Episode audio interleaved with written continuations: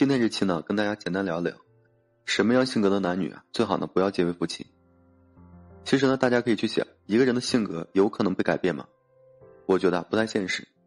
就像老话讲的那样，“江山易改，本性难移。”或许呢，随着年龄的增长，生活的磨砺，自身的棱角呢会被逐渐的磨去，性格呢会变得有所收敛。但是等被人或事触动了内心那个临界点，真实性情还是会彻底表现出来的，一点没有改变。尤其啊是被愤怒冲昏头脑的情况下，他呢会失去理性，包括这个思考能力。但是所有的本能和潜意识行为都是真实的性格在背后支撑着。有一种情况，那就是不得不向现实低头，才会有相对来说更大限度的一个克制。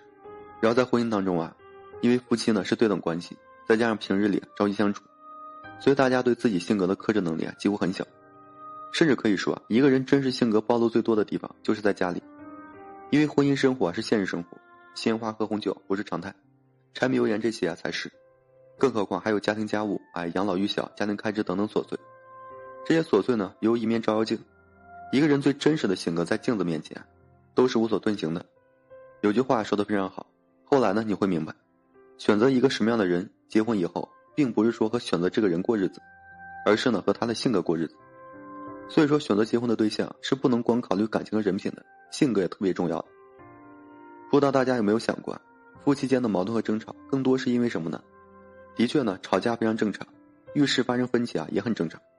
但很多夫妻之所以会因为一点小事而吵得不可开交，源头啊并不是说某一件事情上的意见不同，更多是因为两个人呢因为小事争吵时，都不注意自己说话的态度和语气，在话赶话时丧失了这个包容、理智和体谅。夫妻在一起过日子啊，最忌讳的是一方心情不好时，或者说已经处于愤怒的一个状态时。另一方呢还要持续性的攻击对方，除了说遇事时啊意见不同，大家呢都不是说绝对理性的生物，谁都有莫名其妙的心情不好时候，忍不住呢想发脾气的时候，说话过激不小心惹怒对方的时候，那么该如何避免发生矛盾呢？这个不是靠包容，而是呢靠容忍。事实上呢，当你遇到这种情况，你呢也不会有绝对的包容，因为你心里也气不过，想着自己啊是无辜的，你心情不好凭什么冲我发脾气？所以说只能靠忍。忍一时啊，风平浪静；争一时呢，硝烟弥漫。夫妻本来应该是这样的：我心情不好时，你多担待点；你心情不好时呢，我多容忍点。等各自的情绪啊都过去了，再心平气和的和对方说自己的委屈，避免了不必要一些争吵，感情呢还会越来越好。如果说非要争一时之气，当大家呢都在气头上时，什么不理智的行为啊都可能会有，然后就会因为一点不必要的小事闹的是不可开交，那么长此以往，感情就淡了，也难保不会出现什么严重的情况。两个人呢都要付出代价，但能否说互相容忍的背后，真实性格起到了关键性的作用。所以说我跟大家讲一个真实的案例：有一个女孩子呢，结婚不到一年，被丈夫家暴了二十次不止，最严重的一次肋骨都断了好几根。平时邻居呢也经常看到她脸上和身上的淤青，旧伤没好，新伤又来。每次打架时啊，家里简直就堪称战场，让来劝架的人呢连个下脚地都没有，锅碗瓢盆哎被摔得满地都是。衣柜、沙发，哎，横七竖八，包括夫妻俩打架的场景也是极为恐怖的，失去理智的疯狂，不知道的还以为什么深仇大恨呢。夫妻俩经常是闹得非常凶，也没什么大事都是些鸡毛蒜皮小事或者是某一方心情不好了，另一方呢不懂得容忍，非要争口气。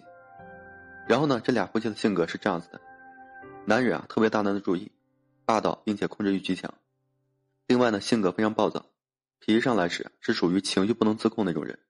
至于说这个女孩子性格就两个字，倔，哎，非常的傲，不能说让自己啊平白无故呢受点窝囊气，非要讨个说法。比如说当这个丈夫呢心情莫名不好时，说了些难听的话，她就忍不了了，说什么也要双倍还回去，除非丈夫啊立即认错，不然就是不停的谩骂，持续性激怒了丈夫。等她丈夫呢情绪彻底失控了，动手打她的时候，她脑子里就一个想法拼了。用她自己的话说，她凭什么无缘无故冲我发脾气呢？又凭什么动手打我呢？既然呢，他不让我好过，那就算拼了命，哎，也不能让他好过。当丈夫的拳头耳朵落在他身上时，感觉不到疼痛，同时骂丈夫的声音更大了，言行举止啊更加疯狂，有种这个针锋对麦芒的感觉。事情处理完之后啊，我和这个女孩子说，不行啊就离婚吧，长此以往，总有一天呢会出大事。但是她怎么说？就三个字：我不怕，不怕相互折磨，不怕相爱相杀，全然没有意识到这种婚姻生活最后会把两个人都推进这个深渊的。尽管好的时候呢，两人也挺好，但不能说只看好的时候有多好，也要看坏的时候呢有多坏。什么样的性格男女是不能结为夫妻的呢？其实啊，真有一种，便是一方呢非常执拗偏执且不懂得容忍，另一方呢情绪无法控制，哎，并且非常容易易怒。这两种人只要是在一起过日子，只会搞的是全家不得安宁。夫妻呢在一起过日子，其实啊舒适轻松才最重要的，也是长久稳定的必须前提。如果说在一起呢只会相互的折磨，真不如说一个人过。毕竟啊一辈子那么长，尤其呢是女孩子，找结婚对象一定不能找情绪不能自控的人。不要看他好的时候呢对你有多好，而是要看他不好的时候对你有多坏。无论说什么理由，都不是说家暴的理由。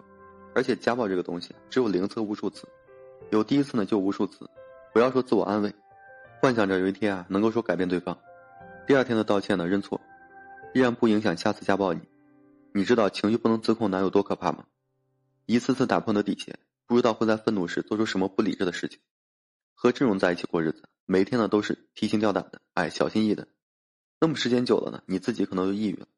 寻常夫妻呢在一起过日子，一定要懂得互相容忍。你们呢是夫妻，谁让着谁啊都不吃亏。要把家庭利益呢摆在第一位，而不是说把个人感受放在第一位。根本就没有说绝对适合的两个人。夫妻的相处之道非常简单：容忍、适应和理解。好了，今天这期啊就跟大家分享这些。如果说你现在正面临婚姻、情感挽回这些问题困惑，不知如何解决处理的话，就添加个人微信。在每期音频的简介上面，有问题我帮助各位去分析解答。